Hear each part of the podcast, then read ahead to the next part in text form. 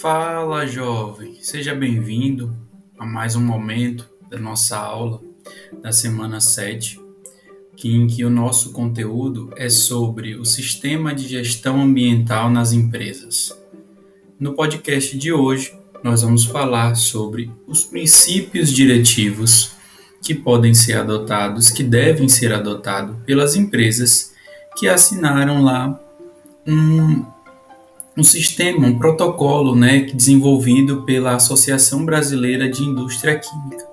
Então, nós vamos entender um pouco em que esses princípios estão pautados, né, em que são em seis áreas, certo? E entender quais são as medidas que ajudam no incremento das atividades da organização para que ela consiga obter aí um sistema de gestão ambiental saudável.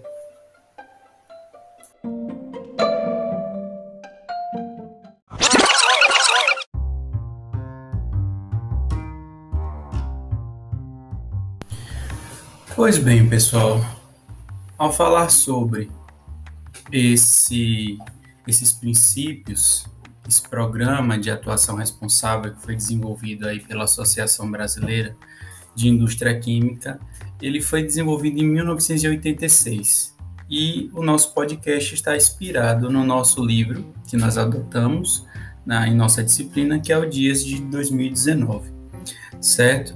Então, nesse, nesse princípio, nessa, nessa atuação, nesse programa de atuação responsável, as empresas foi desenvolvido aí em cima de seis áreas, que são os princípios diretivos, os códigos de práticas gerenciais, as comissões de lideranças executivas, os conselhos comunitários consultivos, a avaliação do progresso e a difusão da cadeia produtiva.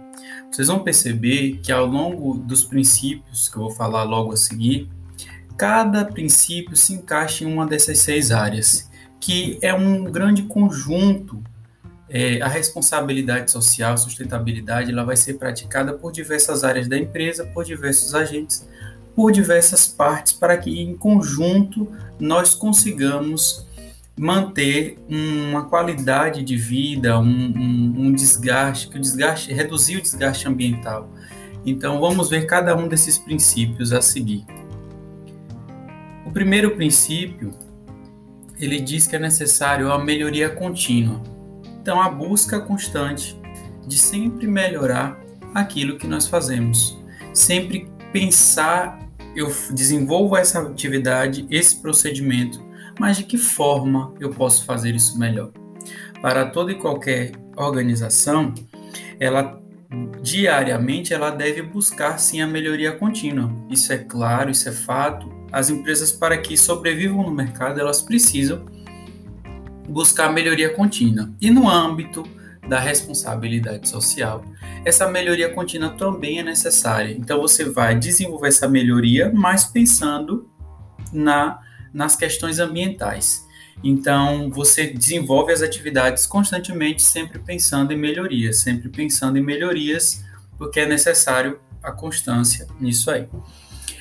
É, o senso de responsabilidade social em todos os níveis, isso é claro, não é só o corpo diretivo da organização, mas todo e qualquer colaborador.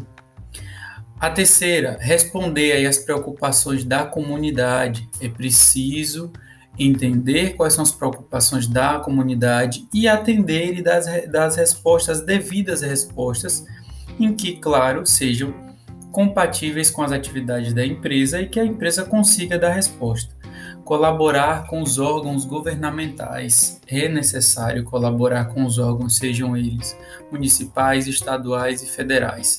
Nós precisamos e federal. Nós precisamos interagir, integrar e trabalhar de forma colaborativa para que esse esse ambiente da sustentabilidade seja cada vez melhor e cada vez mais trabalhar em comum acordo com as demais áreas. Promover pesquisa e desenvolvimento de novos processos. É necessário estudar os novos processos. É necessário se atentar quais são os novos mecanismos que surgem no mercado ou quais podem ser desenvolvidos avaliar previamente as atividades, os impactos das empresas, da sua empresa, da organização. É preciso fazer isso. Então, quando você avalia previamente, você imagina a minha empresa, a minha organização tem essa prática. Então, que, o que eu posso fazer para amenizar, diminuir esse impacto causado?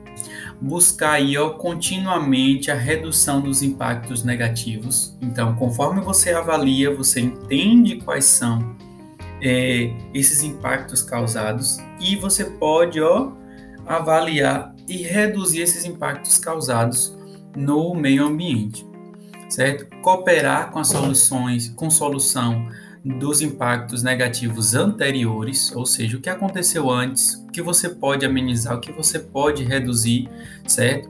Transmitir as informações adequadas sobre o risco que a sua empresa, sobre o seu produto ou o seu serviço pode causar na comunidade, deixar isso claro. Por exemplo, os brinquedos das crianças. Nós temos lá escrito no brinquedo quais são as precauções, qual é a idade recomendada, para quais são as precauções que os pais devem ter quando você compra um brinquedo. Promover a orientação dos demais stakeholders, dos demais agentes que auxiliam na produção, que fornecem a matéria-prima do seu fornecedor, do seu distribuidor, certo? Então você tem que promover essa orientação também para que eles adotem essas atividades. Exigir que os contratos de trabalho atendam a condições saudáveis para as partes envolventes, ou seja, não compactuar com empresas que praticam é, trabalho escravo ou trabalho de crianças. Então é preciso ter esse cuidado e promover aí sempre os princípios e práticas da atuação responsável. Então, gente, ao longo do nosso podcast eu abordei aí os princípios conforme é, a, a o programa de atuação responsável, né, desenvolvido pela ABQUIM, certo? Que é a, a Associação Brasileira de Indústria Química. Então, isso foi desenvolvido lá em 1986. Então, percebam que os documentos, eles vêm surgindo ao longo do tempo conforme as práticas.